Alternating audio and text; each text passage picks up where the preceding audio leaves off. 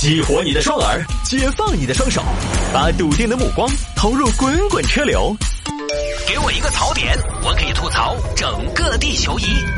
微言大义，换种方式纵横网络江湖。欢迎各位来到今天的微言大义，要继续跟您分享网络上一些热门的、有意思的小新闻。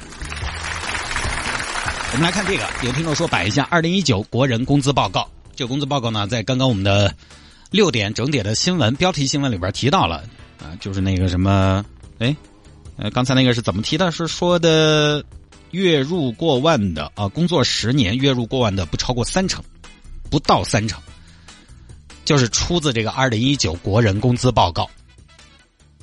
报告这个东西呢，这些年看了很多了，这个国人工资报告也是第一次听说。在微博上，大家对于这个报告议论纷纷。我们先说一下吧，它首先不是什么官方的数据，不是什么国家统计局啊之类的，是谁发布的呢？我们看一个报告是不是准确，值不值得参考，有没有看头，还是要看它的样本从哪儿来，样本是什么人，调查的方式是什么。来，先介绍一下啊，这个是腾讯理财他们那一个大的业务板块的，包括什么腾讯理财通、腾讯金融科技智库、腾讯网企业智库联合发布的。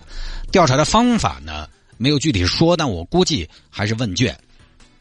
这问卷不光是实体的拿张纸让你填问卷，也包括你去注册什么腾讯的理财方面的 A P P 啊，什么要填写的一些资料这些东西，包括他在网上 A P P 啊搞的一些调查。因为腾讯应该他没有权限去读取大家的薪资信息，他最多就是你在腾讯啊他们的 A P P 上面注册的时候填一下。在购买他们理财产品的时候，他了解一下。那么这种方式的话呢，其实呃就未必那么的准确，未必啊。你想填多少填多少，它不像现在有些小程序或者说 A P P，你每个月通过官方走的收入工资上面写的一清二楚的，那种相对比较准确。它腾讯这个是自己填，就跟我们电台收听率调查一样。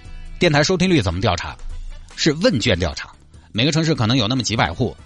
然后自己去填，不是说今天，比如说现在有听众朋友正在听我们节目，然后你的这个信号就会发出去，那边机器把每一个都搜集起来，不是，是问卷，也不像网络电台，直接看你的点击量就行了。那自己填，其实这个东西都存在一些走展。腾讯这个估计也是自己填，这个可能就未必那么准确。先打招呼啊，又或者是比如说它关联了一些，呃，他们。腾讯有入股的、有投资的一些招聘求职网站的信息啊，大数据这个就不太清楚了。但既然今天摆到这儿，我们还还是觉得这样的大数据呢值得分享，就分享一下。在这份报告当中呢，月薪过万是被列入高收入人群的。先看被议论最多的一个大结论是：工作十年月薪过万者不足三成。呃，工作十年了月薪不过万，基本上后面你只是要靠稳扎稳打、踏实肯干，在原单位谋求。过万甚至更高的月薪，基本上我这下一个结论难度很大，除非你是升职，啊，职位对你的月薪影响很大。我这儿差不多十年前，我的工资收入跟现在差不多。我要再在单位把这个月薪啊提上去，怎么办？当领导才行。但是我觉得，我们频率现在领导那么的优秀，对吧？我有什么能耐呢？他妈我就好好当一个一线员工。但是说实话啊，就这么多年没有什么进展，没什么进步。我是说月薪这一块月薪这个就是这样的，十年你月薪还没过万，可能十五年你还是过不了万，因为工资涨幅最快的一定是前边几年。很多行业、很多单位、公司，它不会一直给你涨薪、涨薪、涨薪、涨薪，不停的涨，每年都往上调，差不多到了一个水平就不会再涨了，有个天花板在那里的。十年差不多，如果每年我们假设你的工资上涨百分之十。都翻倍了，所以很多朋友的中年危机怎么来的？其中就是这这个这个原因，薪资涨幅放缓。好，我们接着说吧。全国月薪过万人数占比的排名，上海、北京、深圳，接下来是南京、杭州和广州，基本上就是跟这个城市的经济发展水平差不多。那么月入过万人群占比最高的是上海。这个城市月入过万的占到多少呢？百分之三十五点零九。言外之意就是在上海这个城市，月薪过万的不到百分之四十。这样一算，大家可能都觉得惊讶，因为上海月薪过万的都不到百分之四十。成都作为中西部城市，只会更低。但是很多朋友可能都觉得自己身边好像有的时候是不是好像全是月薪过万的？怎么回事呢？哼，我们来算这么一笔账：上海整个市的劳动力人口，我查了一些资料，大概加起来一千多万人，加上外来劳动劳动力啊，我们就算一千万人，一千万的百分之三十五也有多少？三百五十万人，总量也还是在那儿。而这部分高收入人群，毫无疑问，他们主要可能集中在城市的中心，CBD。啊，他们这群人呢，很有表达的意愿，也很有表达的欲望。他们也是掌握着网络话语权的，所以我们在网上看到好像都是高收入。你比如说知乎，知乎网友调侃说，知乎的中产门槛一千万，当然没有那么夸张，太夸张了。但是毫无疑问，玩知乎的人如果要算的话，他们应该是城市里面收入相对比较高的群体。于是给了大家一种假象，全国人民都这样了。还有比如说一些汽车论坛，你进去看一下，有时候。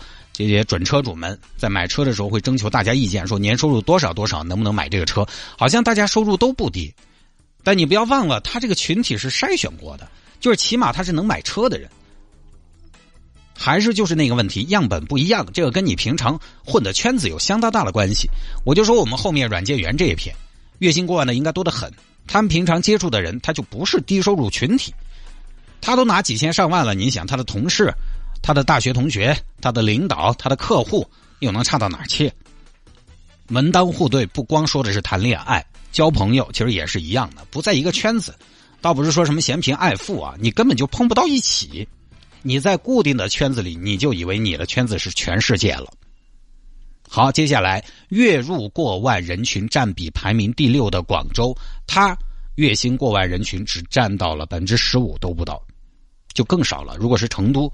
应该只会更低，所以前段时间有听众在问我说：“探哥，我年入三十万，你看这这 炫耀啊，年入三十万，我算不算中产？”我就说肯定算啊，按咱们国家标准一定算，大家也没什么好争的，一定算他这个收入。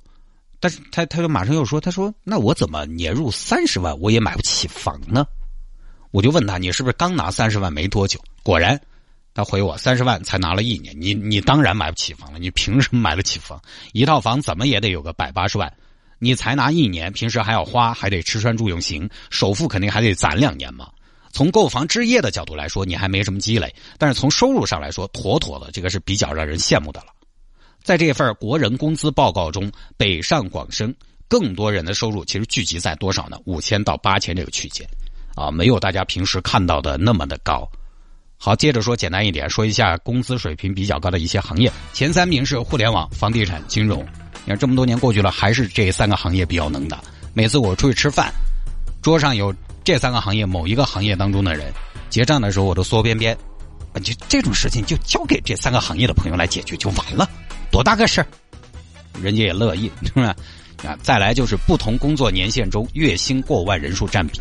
你看啊，这个工作一到三年就月薪过万的只有百分之八点一三，工作三到五年月薪过万的是百分之十三点七三，工作五到十年月薪过万的占比是百分之十六点八五，工作十年以上月薪过万的是百分之二十二点四四，也就是前面的结论，工作十年月薪过万人数不足三成。最后就是什么呢？超过六成的受访者工资不及预期，超过七成的受访者是因为工资而考虑跳槽。所以很多人啊，我们前段时间在讨论九九六的时候，很多老板在 谈梦想、谈奋斗啊、谈理想、谈改变世界。但你看，对于很多求职者来说就是这样的，对于很多职场人来说就是这样的，就是工资是首先要考虑的。就大概就这么个情况，当然我必须要说，月薪不等于月收入，哈，这是第一，因为有些人他的收入构成除了工资收入，还有什么财产性收入啊，投别的什么投资的收入啊，工资只是一部分。另外呢，还是前面说的，这种统计未必那么的精确，所以大家听一耳朵，完了。当然，我觉得这个数据还是能给大家一点小小的提醒，就是什么呢？我这两年一直在思考一个问题啊，就是关于，因为我确实要做微言大义呢，经常遇到听众让聊这样的问题，我就发现什么呢？工资永远是大家非常关心的，包括月收入。啊，这两年我也在总结我自己，我一直在观察，我就觉得我开始进入到一个什么呢？你不会再像前些年每年你都在涨的阶段了，就是你的工资不会一直涨，包括你的收入。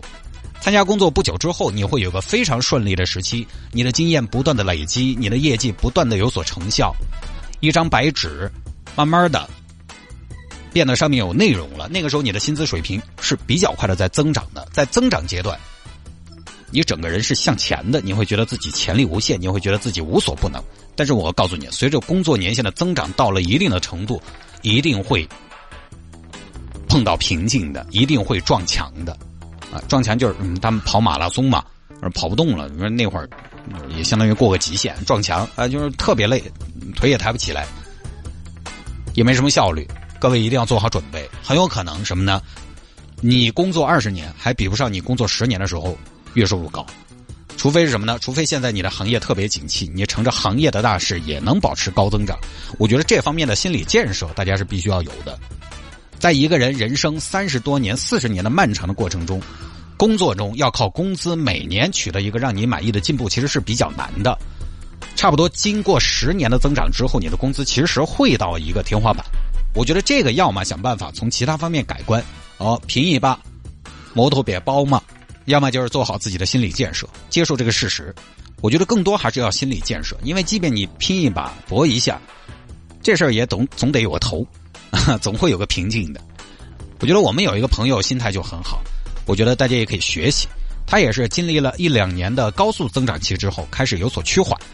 人有的时候趋缓啊，趋缓其实并不可怕，因为他收入其实还不错，即便趋缓了，他也比很多朋友好。但是人有的时候讲个什么呢？势头，趋缓倒不至于说影响太大对他的生活，但是势头没了就会心慌。你看体育比赛经常有一个说法叫起势，主要篮球比赛嘛，因为篮球比赛回合比较多，见效比较快，起势很有可能十多分的差距分分钟就结就改写了。篮球比赛就是一旦起势了，马上就要叫暂停。对方没有这个势，着急上火的，他怎么办呢？他没有这个势了，没有就没有了，没有了我就工作不那么忙，我就放一放，我就顺其自然。那有工作我就做，没有工作呢，我看看书，我写写字，健健身，或者说做做成本不那么高，但是自己好像又还有一些收获的事情。因为所有的看书、健身、做自己爱做的事情，都是在收入没有。特别明显进步的时候，一种对自己的鼓励，这个是个办法。而且不管看书也好，锻炼也好，也是在为下一次的爆发而积累啊，这个是个办法。挣钱固然让人快乐，但是当这份快乐来的不那么容易的时候，我觉得有时候就未必要那么执着的去在一个快乐上面吊死，还要找一些别的乐子。不多说了啊，这个东西呢，听一下看一下嘛，也就完了。反正今天摆这么多呢，其实说实话，也不得影响你明天下个月拿好多钱。你这个月月薪没过万，下个月可能还是不得行。你要你这个月月薪过万了，下个月可能你还是月薪过万，不影响的啊，不要太认真。